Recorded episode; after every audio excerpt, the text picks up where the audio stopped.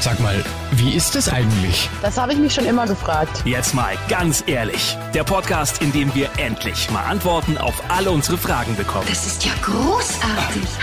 Und hier ist der Mann, der Licht ins Dunkel bringt. Martin Brockmeier. Hallo, herzlich willkommen zu einer neuen Folge. Schön, dass ihr wieder mit dabei seid. Heute sprechen wir mal wieder hier über die Liebe. Und zwar die Liebe zum eigenen Geschlecht. Ja, wenn wir über Homosexualität sprechen, dann stellen sich ja viele von uns meist ein schwules Pärchen vor. Nur die wenigsten ein lesbisches Pärchen. Generell muss man ja auch sagen, ist es so, dass Lesben im Gegensatz zu Schwulen in der Öffentlichkeit nicht ganz so sichtbar sind. Aber warum ist es so und wie finden das Lesben? Darüber will ich heute sprechen und zwar mit einer Person, die uns aus dem Standpunkt der Betroffenen das alles schildern kann, nämlich Julia vom Münchner Verein Lesben-Telefon e.V. Hallo Julia. Hallo. Julia, ich hab's gerade eben gesagt, Homosexualität verbinden viele eher mit Schwulen als mit Lesben. Wie kommt es bei homosexuellen Frauen an? Ja, natürlich ähm, nicht gut. Also das ist ein Thema, das in der lesbischen politischen äh, Szene schon eigentlich seit jeher äh, ein großes Thema ist. Wie du gesagt hast, ähm, Homosexualität äh, wird oftmals einfach mit schwulen Männern gleichgesetzt. Es gibt da auch so einen Witz, der ist, ähm, sitzen zwei Homosexuelle im Flugzeug, sagt die eine zur anderen, jetzt denken bestimmt, hier sitzen zwei schwule Männer. Ähm, und das ist auch tatsächlich das, was man auch medial einfach immer wieder sieht. Also jetzt zum Beispiel die Ehe für alle äh, wird ganz oft die Schwulen-Ehe genannt. Ähm, die Christopher Street Day-Paraden, die in, in vielen Städten stattfinden, werden auch als Schwulenparaden dargestellt.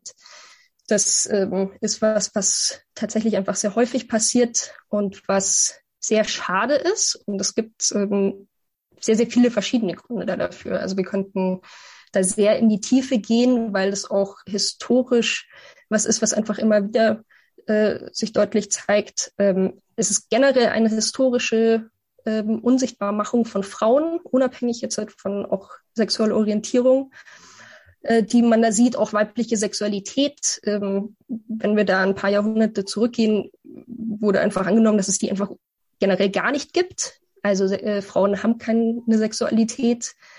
Ähm, und das hat sich dann auch einfach so, so fortgezogen. Und auch gleichzeitig geschichtlich sind dann auch wiederum viele Frauen gar nicht ähm, sichtbar gemacht worden damals, dementsprechend auch heute nicht mehr da. Und es ist da ganz viel verloren gegangen. Und ja, heute ist es halt dann auch so, dass einfach ganz viel ähm, Vorstände, Kampagnenleitungen, Presseabteilungen, Geschäftsführungen ähm, männlich geführt sind und ähm, eben viel einfach die eigene Perspektive darstellen und nicht wirklich ähm, andere mit einbeziehen. Und genau, und deswegen, also es gibt einfach weiterhin sehr, sehr viele Probleme und ähm, die sind dadurch auch halt nicht wirklich sichtbar. Zu den Problemen kommen wir gleich noch. Ähm, ist da nur dieser eine Grund, dieser historische Aspekt, warum das so ist, oder habt ihr da auch noch andere Erklärungen, warum eben halt die Ehe zwischen Homosexuellen meistens immer mit der schwulen Ehe irgendwie ähm, verbunden wird? Ähm, ja, also ich meine natürlich, äh, es gibt das, das ähm, Konzept der Intersektionalität, was eben besagt, dass ähm, jeder Mensch hat mehrere Eigenschaften, die beeinflussen, wie man gesellschaftlich ähm, wahrgenommen wird und was man für alltägliche Erfahrungen hat und auch was man für Diskriminierungserfahrungen hat. Und ähm, bei schwulen Männern ist es so, die werden diskriminiert, weil sie schwul sind, aber nicht wegen ihrem Geschlecht. Und wiederum bei ähm, nicht heterosexuellen Frauen, also lesbische Frauen, aber auch bisexuelle Frauen, ähm, ist es das Doppelte. Also es ist einmal die, die, die sexuelle Orientierung, ähm, die da eben nicht gesehen und diskriminiert wird, aber auch gleichzeitig als Frau ist es auch wiederum schwieriger, auch als heterosexuelle Frau ähm, wahrgenommen zu werden. Heute wie auch historisch und ähm, das ist eben was, was sich da einfach durch alles da durchzieht. Wie sehr leiden da Lesben darunter, dass immer dieser Fokus auf der schwulen Sache da liegt? Ähm, ja, es ist natürlich jetzt äh, was relativ individuelles. Ähm, manchen ist es vielleicht egal, manche finden es vielleicht ganz gut, dass sie gar nicht so sehr in der Öffentlichkeit dann da stehen. Aber es ist natürlich schon schade, weil auch generell gesehen jetzt zum Beispiel die, es, es wird ja oftmals Stonewall, die Stonewall Riots von 1969, wo ähm, queere, also nicht heterosexuelle Menschen einen ja, Aufstand ähm, geführt hatten in den, in den USA, in New York gegen Polizeirepressionen. Ähm, wird jetzt seit heute plötzlich dann gesagt, dass, also oder es war, gab jetzt auch einen Film von ähm, Roland Emmerich, wo einfach nur weiße schwule Männer da waren und mhm. tatsächlich waren es aber ähm, lesbische Frauen, Transfrauen, ähm, viele Personen, die auch nicht weiß sind, ähm, die hinter dem Ganzen standen und ähm, diese ganzen Errungenschaften und die ganze Arbeit, die geleistet wurde, um auch heute da zu sein, wo wir jetzt sind, ähm, dass das einfach nicht gesehen wird. Das ist für ganz, ganz viele super schade und ähm, ist auch, also ich, ich frage mich, was auch in 20 Jahren gesehen wird von dem, was wir jetzt hier heute machen. Was jetzt viele bestimmt interessiert, wie sieht's denn bei dir aus? Also ähm, über deine sexuelle Orientierung dürfen wir da kurz sprechen.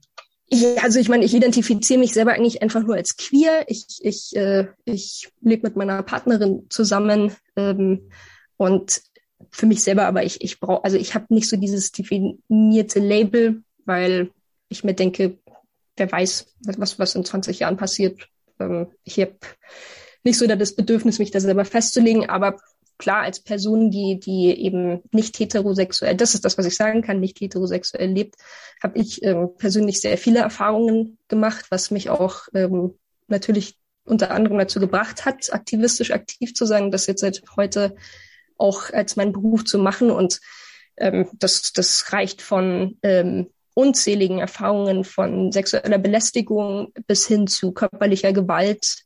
Ähm, da ist alles dabei und da bin ich nicht alleine. Also ich kenne keine einzige Person, die nicht sagen würde, sie hat ähm, sehr schlechte Erfahrungen gemacht. Also das ist, ist und es ist eben leider was, was schon tatsächlich fast ähm, als gar nicht mehr so schlimm gesehen wird, weil das einfach so, so oft passiert, dass äh, es eben schon sich fast normal anfühlt. Also ich meine, jetzt natürlich äh, Februar 2022, wann ich das letzte Mal feiern war, kann ich gerade eben gar nicht genau sagen. Aber, Viele von uns. ähm, genau, aber wenn, also beim Weggehen, das ist eigentlich was, was immer, immer passiert. Jedes Mal. Jetzt, äh, wenn, wir, wenn du schon das Thema Erfahrung ansprichst, mit welchen ähm, Schwierigkeiten, sage ich jetzt mal, sind offen lesbische Frauen in unserer Gesellschaft heute, mit was haben die zu kämpfen? Also ich sage es mal so, ähm, wenn sich heute zwei schwule Männer, zwei Schwule auf der Straße küssen, sieht's für manche uah, ekelhaft aus. Dagegen, wenn sich zwei Frauen küssen, wird jetzt nicht so uah, gleich weggeschaut. Ja, und das ist ähm, schon schon allein das, was viele ja denken, ähm, zeigt eigentlich schon auch so eine Unsichtbarmachung und auch dieses nicht ernst nehmen. Also ähm, ich habe nochmal eine Studie rausgesucht, die ist von 2021. Äh, da wurde auch die Frage gestellt, ähm, ob, also wer, wer findet öffentlichen Austausch von Zärtlichkeiten zwischen homosexuellen Männern unangenehm. Da haben 30 Prozent der Männer gesagt, dass es ihnen unangenehm ist und 19 Prozent der Frauen. Ähm, dann bei der Frage, wie es äh, bei Tätigkeiten zwischen zwei Frauen ist, äh, haben 19 Prozent der Männer und gleiche Zahl 19 Prozent der Frauen gesagt, dass es unangenehm ist. Äh, man sieht also, dass besonders bei Männern dann ein Unterschied äh, besteht, wie sie jetzt das wahrnehmen. Und äh, tatsächlich, wenn man sich wiederum andere Statistiken ansieht, die Seite Pornhub äh, publiziert immer ihre Statistiken jedes Jahr, die kamen jetzt gerade raus.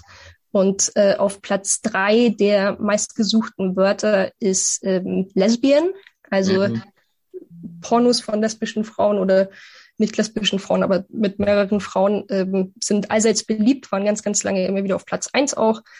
Und ähm, deswegen, also da spielt auch ganz viel Fetischisierung rein. Äh, das wird irgendwie als auch was gesehen. Also es wird als nicht ernst genommen äh, gesehen und ähm, ganz viele Erfahrungen sind natürlich eben auch, dass äh, wenn sich zwei Frauen küssen, dann kommt ähm, ein Mann dazu und fragt, ob er mitmachen kann.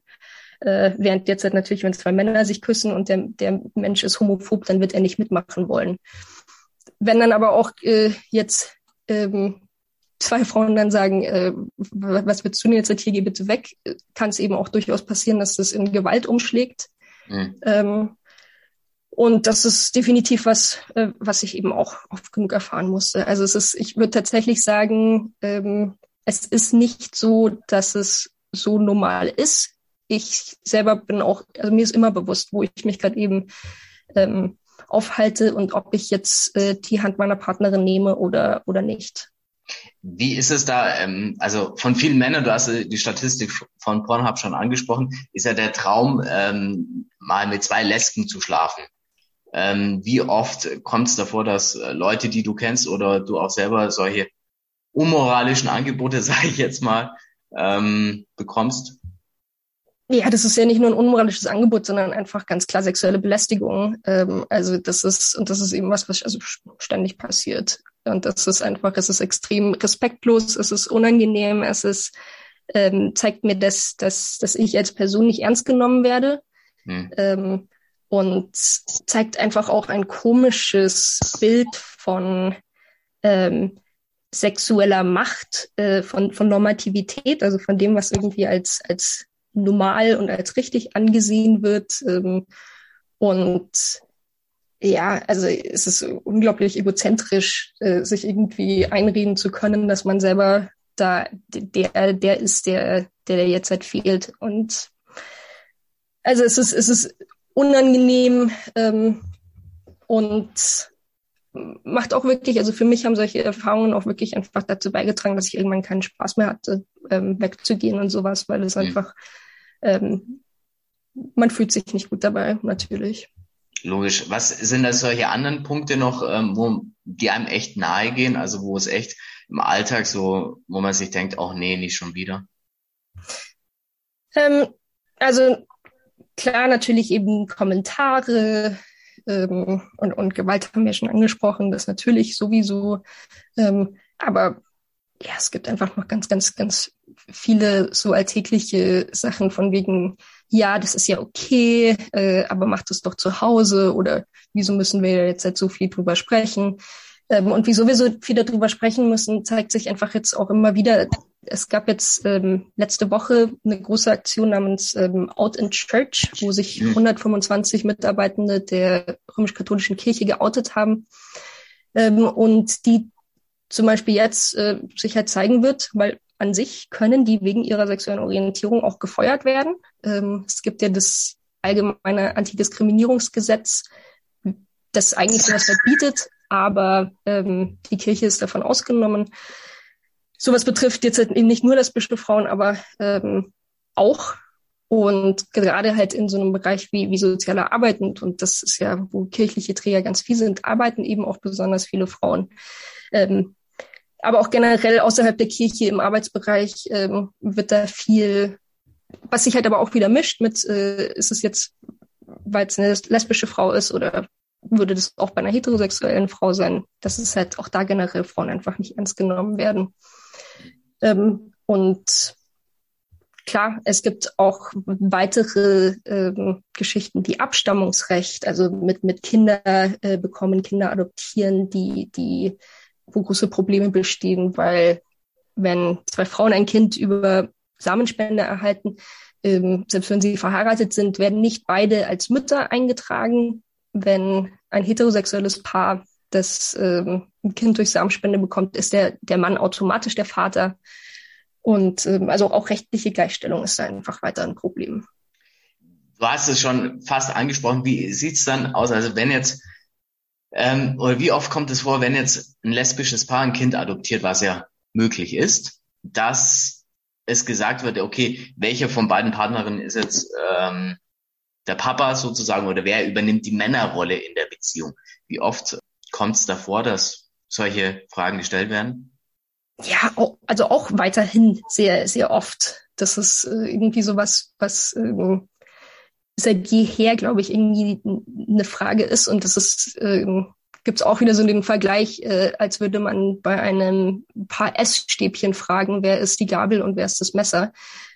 Es ist einfach nichts, was, was da relevant ist und es ist eine andere Sache. Und ich finde aber auch wieder, die Frage spiegelt dann auch immer wieder, ähm, was ich sehr, sehr schade finde. Also was es da für eben diese krassen Rollenbilder gibt. Ja. Und es ist ja also auch in heterosexuellen Beziehungen ähm, haben diese Rollenvorstellungen ja unglaublich viel Einfluss ganz oft. Und dieses von wegen ein, eine Person muss dominant und stark sein und sich um die andere kümmern und die andere Person muss ja zu Hause kochen und sich um Kinder kümmern, so ungefähr.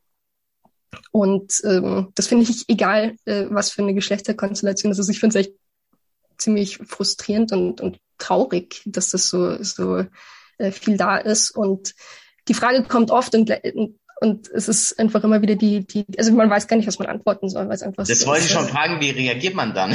Weil es ja immer, yeah. es wird ja immer wieder kommen. Also es ist ja nichts, was. Genau, und das ist immer, also ich habe keine direkte, dass das so, so, so der Punkt ist doch eigentlich dabei, dass jetzt halt hier kein, kein Mann dabei ist. Und gleichzeitig so, ähm, es gibt so, ich meine, wenn wir jetzt zurückschauen ins letzte Jahrhundert, äh, war es ja noch äh, sehr, sehr lange so, dass Frauen nicht ohne einen Ehemann wirklich leben konnten, kein, keine Bankkonten aufmachen konnten, nicht arbeiten durften. Mhm. Ähm, da hatte das schon noch mal mehr Einfluss darauf, weshalb auch viele Frauen dann Ehen eingegangen sind, obwohl sie es nicht, nicht wollten, weil sie es aber mussten. Und ähm, Gott sei Dank sind wir jetzt seit heute an einem äh, Punkt, wo ich keinen Mann mehr brauche, wo weder mein Vater noch mein Ehemann irgendwie für meinen Arbeitsvertrag unterschreiben muss. Und deswegen, also es, es gibt, es gibt keine wirkliche Antwort darauf. Also ich, ich bin Gott sei Dank einfach nicht mehr in Kreisen, wo mir so eine Frage eigentlich gestellt wird. Und wenn ich glaube, ich würde den Kopf schütteln, lachen und wahrscheinlich einfach weggehen. Was bestimmt auch so eine Frage ist, äh, die ich in Vorbereitung auf unser Interview heute äh, gelesen habe, ähm, dass oft solche Kommentare von, ich sage jetzt mal Machos, oder anderen Leuten kommen, ja, wurdest du denn überhaupt schon mal richtig von Mann? Äh, ja, ja, ja, ja, klar. Genudelt sage ich jetzt genau mal. Dasselbe. Es ist auch wieder genau dasselbe. Es ist ähm, unglaublich, also beleidigend, verletzend. Es ist sexuelle Belästigung und es ist einfach, ähm, es, also das sind genau die Sachen, die halt vorkommen, wenn man weggeht und, und darüber redet. Und ich bin, ich merke gerade eben, wie ich schon wieder total angespannt bin bei sowas und mich einfach freue, dass ich mit sowas echt lange nicht mehr im, im, im Kontakt war. Und aber man muss auch gleichzeitig sagen, ähm, es ist auch gefährlich. Also es ist auch was, was wirklich in sexuelle Gewalt um, umsteigen kann. Ähm, und das ist ja auch weltweit ein Problem, nicht nur in Deutschland. Äh, es gibt einfach dieses, ähm, ähm, das nennt sich Corrective Rapes, äh, was ganz viel passiert, wo einfach auch ähm, Frauen ganz starke sexuelle Gewalt angetan wird, weil der, dieser Gedanke, der dahinter steht. Und deswegen manche Leute finden das irgendwie lustig, solche Sachen zu fragen, aber es macht Angst ähm, und es zeigt einfach so ein, so ein Weltbild und ein Gedankenbild, was, was sehr, sehr erschreckend ist. Jetzt müssen wir noch eine Sache, die jetzt auch noch in diese Richtung geht, dann haben wir es aber endgültig abgeschlossen, das Thema. Ähm, Thema Kampflesbe. Das ist auch so ein Stereotyp, der wahrscheinlich auch wieder mit Thema Rollenbilder ähm, etc äh, sich da anspielt, eine Person muss die starke männliche Rolle sozusagen übernehmen. Genau, also das ist eben auch, also das hängt auch ein bisschen damit eben auch wieder mit der Sichtbarkeit zusammen, wenn eine Frau einfach ganz, äh, ich sag jetzt mal klassisch feminin aussieht, hm. dann ähm, wird die aber auch einfach nicht als lesbisch gesehen. So, deswegen äh, gibt es einfach so dieses Bild äh, von wegen die meisten oder alle Lesben sehen dann irgendwie männlich aus und eigentlich wollen sie auch Männer sein und so weiter. Ähm, aber es gibt lesbische und bisexuelle Frauen in, in allen Ausführungen und ähm, das ist einfach auch wieder so, so ein beleidigendes Klischee, was einen irgendwie wieder einfach was absprechen möchte, was eben genau, wie du gesagt hast, mit den Rollenbildern ähm, und auch dieses so, dass sie dann alle aggressiv sind und sowas und so. Aber natürlich so, ich bin auch irgendwann aggressiv geworden, als ich halt die ganze Zeit mit so welchen Sachen konfrontiert wurde. Das finde ich, kann man auch äh, eigentlich kaum jemanden. Ähm, ja. Genau. Jetzt, äh, du engagierst dich ja, haben wir schon gehört, auch beruflich ähm, sehr stark für die Bedürfnisse, sage ich jetzt mal, von Lesben. Kannst du kurz nochmal sagen, wir haben äh, erfahren, du bist vom Münchner Verein Lesbentelefon. Ähm, was macht ihr konkret? Also wie helft ihr und ähm, wer kann sich da an euch wenden? Genau, also den Verein gibt's ähm, tatsächlich auch schon seit 1986, also schon eine ganz schöne Weile. Und es hat sich sehr, sehr viel getan seitdem. Also wir haben seit 1995 gibt es die Letra Lesbenberatungsstelle. Ähm, also es ist so, das ist so Details, die für viele gar nicht so interessant sind, aber um so ein bisschen den Hintergrund, wie es zusammenhängt. Also ein Verein wie der unsere kann eben Trägerverein sein einer Einrichtung.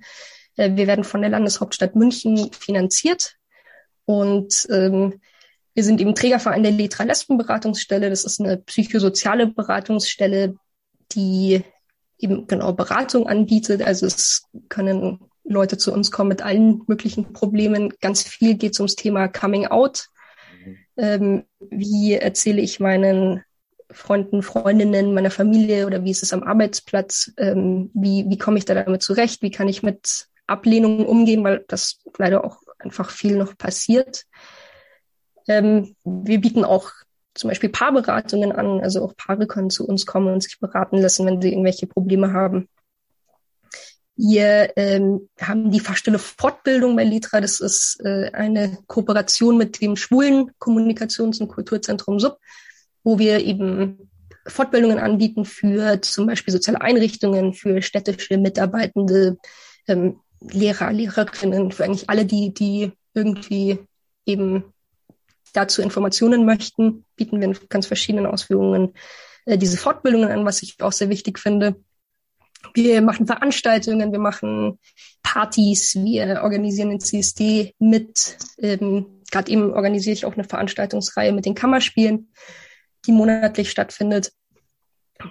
Und wir haben gleichzeitig auch noch die äh, gesonderte Asylberatung. Also wir haben über 150 Klientinnen aus ganz verschiedenen Ländern, die nach Deutschland geflohen sind aufgrund ihrer sexuellen Orientierung. Und da helfen wir eben auch im Asylprozess, äh, helfen mit Anwaltskosten, helfen mit Übersetzungen und unterstützen die Menschen eben in, in dem wirklich sehr, sehr schwierigen Prozess. Und ähm, genau, und dann haben wir jetzt auch seit 2016 das Regenbogenfamilienzentrum, weil einfach das Thema Regenbogenfamilien äh, so groß geworden ist und so viel Nachfrage da war, dass es eine eigene Einrichtung auch gebraucht hat. Und da kommen auch, also da, da können auch, ähm, also kommen auch schwule, schwule Männer, ähm, die entweder schon Kinder haben oder Kinder haben möchten. Patchwork-Familien ist auch oft ähm, ein Thema, wo viel drüber gesprochen werden muss. Und solche Sachen. Und dann seit 2020 haben wir das letzte, das lesbisch-queere Zentrum, was Kulturort, Begegnungsort, äh, Theke, Bar, Veranstaltungsort, Bibliothek, also alles eigentlich auch anbietet. Und genau, und eben mit all dem, wir, wir arbeiten auch ganz eng mit der Stadt zusammen, wir arbeiten mit der Politik zusammen, wir arbeiten mit der Polizei zusammen, ähm, um eben unsere Communities, deren Bedürfnisse sichtbar zu machen und zu schauen, wie wir eben einfach möglichst alle Felder so abdecken können, dass wir halt gemeinsam vorankommen, würde ich mal sagen. Du hast ein Thema gerade angesprochen, Thema Outing. Ähm, ist es für Lesben sich schwerer oder leichter zu outen als für Schwule oder kann man das nicht abmessen? Ja, ich glaube auch da wieder ist es ähm, was, was man nicht so wirklich, also es ist einfach sehr, sehr subjektiv. Ähm, es ist auch eher, ich würde tatsächlich eher sagen, es ist ein größerer Unterschied, ob man sich jetzt halt in München outet oder auf dem Land. Mhm. Ähm, in München haben wir echt, äh, was Bayern angeht, so eine kleine ähm, Oase. Da merkt man eigentlich deutlichere um Unterschiede. Kann ich auch, also wenn ich mit, mit Freundinnen rede, die eben vom Land kommen, die haben andere ähm, Erfahrungen gemacht als ich. Mhm. Ich glaube schon vielleicht auch, dass also dieses von wegen, äh, das ist nur eine Phase oder du, du ähm, ja, hast eben noch nicht den richtigen getroffen, dass das vielleicht schon bei Frauen ein bisschen öfters vorkommt als, ähm, als bei Männern. Bei Männern wiederum kann ich mir schon vorstellen, dass da auch so eine starke Ablehnung vielleicht schneller kommt und eben wie gesagt bei Frauen es einfach ganz oft gar nicht gar nicht ernst genommen wird. Also kenne ich auch viele Geschichten von Freundinnen, wo es einfach ist, die haben sich dann praktisch fünfmal vor der eigenen Familie outen müssen, weil es halt irgendwie nicht, als wären sie nicht gehört worden. So. Hm. Kann, ähm, was sind da der Hauptteil eurer Klienten, sage ich jetzt mal, sind es Leute, die sich schon geoutet haben und jetzt im Alltag damit zu kämpfen haben oder ähm, auch mehr, die ganz am Anfang ihrer ähm, Sache da stehen?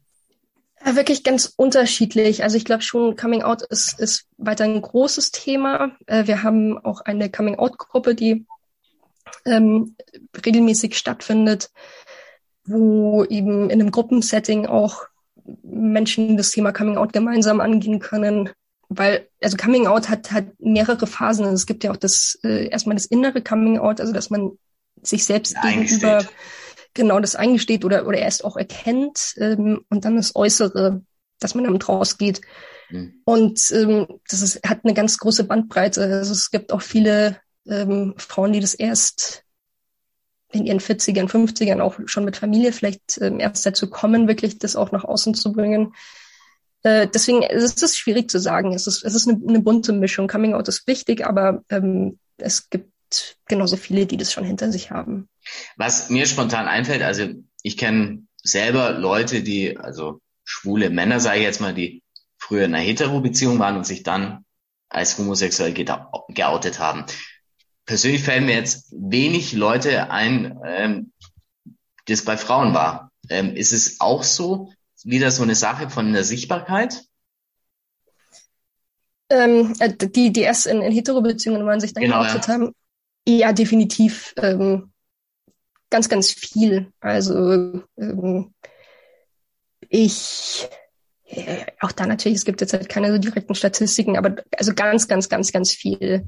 Ähm, und das hängt eben auch einfach mit dem Druck zusammen, mit dem, mhm. mit dem Druck. Das ist, also gerade würde ich sagen, früher waren es wahrscheinlich noch auch mehr Druck, auch dieses Familiending von wegen heiraten und Kinder bekommen. Das hat sich ja jetzt generell gesellschaftlich so ein bisschen geändert und ich glaube, Menschen heiraten später, bekommen Kinder später. Mhm. Ähm, aber heute ist ja auch immer noch der Druck so für, für Teenager, jetzt so die ersten Beziehungen zu haben ähm, und alles. Also ich meine, ich, ich hatte auch, als ich elf war, meinen ersten Freund. Aber wir hatten noch nie ein Date. Wir haben, wir haben nicht mal Händchen gehalten oder sowas. Und ich habe, mir fällt gerade eben auf, ich habe nie mit ihm Schluss gemacht. Also theoretisch habe ich jetzt eigentlich jetzt schon mehr, mehr als 15 Jahre eine, eine Beziehung anscheinend. ähm, weil auch, auch, auch für mich natürlich war damit erst so, und auf wen stehst du jetzt? Wer ist dein Schwarm? Mhm. Und dann habe ich mir halt irgendjemanden ausgesucht und habe ihn dann über, über Telefon gefragt. ähm, aber bei mir war es Gott sei Dank ähm, so, dass das relativ schnell dann kam und ich nicht erst diese, diese Ausprobierphasen äh, für mich durchmachen musste. Aber gleichzeitig, ich glaube auch Bisexualität ist einfach auch was, was mehr ähm, Leute sich selber erlauben, auch jetzt auszuleben. Mhm. Was ich glaube ich auch einfach was, äh, also was sehr positiv ist, weil ich denke mal, also Bisexualität ist nämlich auch was, was sehr unsichtbar ist und auch sehr viel ähm, abgesprochen wird. Also von wegen, du kannst dich einfach nur nicht entscheiden. Und ähm, so Statistiken zeigen schon auch, dass mehr junge Menschen sich als bisexuell identifizieren, als es jetzt noch vor ein paar Jahrzehnten so war. Und da glaube ich halt aber auch, dass es eigentlich schon immer sehr viele bisexuelle Menschen gab, aber halt früher, die sich dann eher das unterdrückt haben, gleichgeschlechtliche Beziehungen auch auszuprobieren oder auszuleben. Und das, deswegen, also ich sehe ich sehe viel, dass erst hetero-Beziehungen, dann nicht hetero-Beziehungen und wer weiß, vielleicht geht's dann auch wieder zurück. Jetzt eine Sache will ich noch ansprechen. Wir alle kennen es aus dem Fußball, sage ich jetzt mal. Wenn sich Leute, also Männer, als schwul outen, ja gefeiert, dass sie sich äh, outen äh, als Vorbilder. Wie sieht's da bei Frauen aus? Also da gibt's ja wenige weibliche Vorbilder, oder? Ja, tatsächlich, definitiv. Also so die, die mediale ähm, Repräsentation ist, ist einfach nicht so groß. Und das hat auch wieder damit zu tun, wer, wer sitzt da ähm, an den Entscheidungen, wer ähm, sucht aus, wer jetzt halt eben da auch mit reinkommt. Gleichzeitig so, ich meine, bei Fußballerinnen wiederum wird ja eh eigentlich auch dann wieder angenommen, dass sie auch alle lesbisch sind. Genau. Ähm, aber es ist definitiv auch, also es ist schade, gerade auch für junge Menschen ähm, gibt es da einfach wenig mediale Vorbilder und das war auch, auch für mich immer so. Also gerade im deutschsprachigen Raum gab es eigentlich damals nur vielleicht Hella von Sinnen und mhm. ähm, vielleicht noch Anne Will es wird schon auch wieder mehr, würde ich sagen. Jetzt halt auch mit, mit Act Out haben sich ja auch äh, Schauspieler und Schauspielerinnen geoutet vor einem Jahr. Ähm, recht viele und auch in allen Altersklassen. Und eben, ich hoffe aber einfach auch, dass sich das halt durch, durchsetzt weiter und das auch einfach in, in jetzt, sagen wir mal weiter, Film und Fernsehen zum Beispiel auch einfach mehr Diversität abgebildet wird. Mhm ohne dass es so ähm, immer wieder auch ein riesiges Ding drum gemacht werden muss. Also dass es irgendwie entweder nur so dieses Quotenpärchen dann gibt, aber das muss dann auch immer dramatisch sein. Oder ist es ein Film, der nur darum geht, irgendwie um, um, um wie schlimm noch alles ist und nicht halt einfach mal ein gleichgeschlechtliches Pärchen oder eine Single-Person, die nicht hetero ist, dass es halt einfach mehr sichtbar wird weiter. Jetzt letzte Frage. Wenn wir uns in 15 Jahren, sage ich jetzt mal, nochmals treffen würden, wie ist da die Situation von Lesben in Deutschland? Hat sie sich verbessert? Und wenn ja, inwiefern? Ja, also ich denke schon, dass sie sich verbessern wird. Ähm, jetzt gerade mit dem Wechsel der Bundesregierung und dem neuen Koalitionsvertrag ähm, wurden schon einige Punkte eingebracht, die ähm, wenn sie umgesetzt werden, auf jeden Fall für eine Verbesserung stehen würden. Also zum Beispiel auch ein bundesweiter Aktionsplan gegen Homophobie, Transphobie und generell Queerfeindlichkeit. Ähm, das wäre schon mal ganz, ganz wichtig. Dass auch eben das allgemeine Gleichbehandlungsgesetz äh, geändert wird und eben diese Kirchenklausel und andere Ausnahmen auch rausgenommen werden. Und auch, dass ähm, das Grundgesetz dadurch ergänzt wird, ähm, dass auch im Grundgesetz sexuelle Orientierung geschützt wird. Mhm. Ich denke mal, dass sich jedenfalls Teile davon bis dahin verbessern werden und ähm, ich denke auch gerade auch über die Themen wie, wie mediale Repräsentation. Ich meine, es, es wird einfach immer mehr werden. Ähm, auch der leider leider ist ja auch immer Kapitalismus mit dabei. Also es muss sich ja auch irgendwie auszahlen. Aber auch das würde ich sagen, jetzt halt mit Netflix und allen sehen wir auch schon, dass auch einfach mehr diverse Sachen auch Geld einbringen können. Und ähm, ich, ich bin zuversichtlich, dass in, in 15 Jahren die Situation besser sein wird, ja. Dann hoffen wir mal das Beste. Dann sage ich dir vielen Dank, Julia, für den Einblick in die Situation von Lesben in Deutschland im Jahr 2022. Ich wünsche dir alles Gute, euch und eurem Verein. Ja, Danke sehr. Und bei euch sage ich wie immer vielen Dank fürs Zuhören. Wir hören uns in zwei Wochen wieder. Bis dahin, eine schöne Zeit euch. Jetzt mal ganz ehrlich. Der Podcast, in dem wir endlich mal Antworten auf alle unsere Fragen bekommen.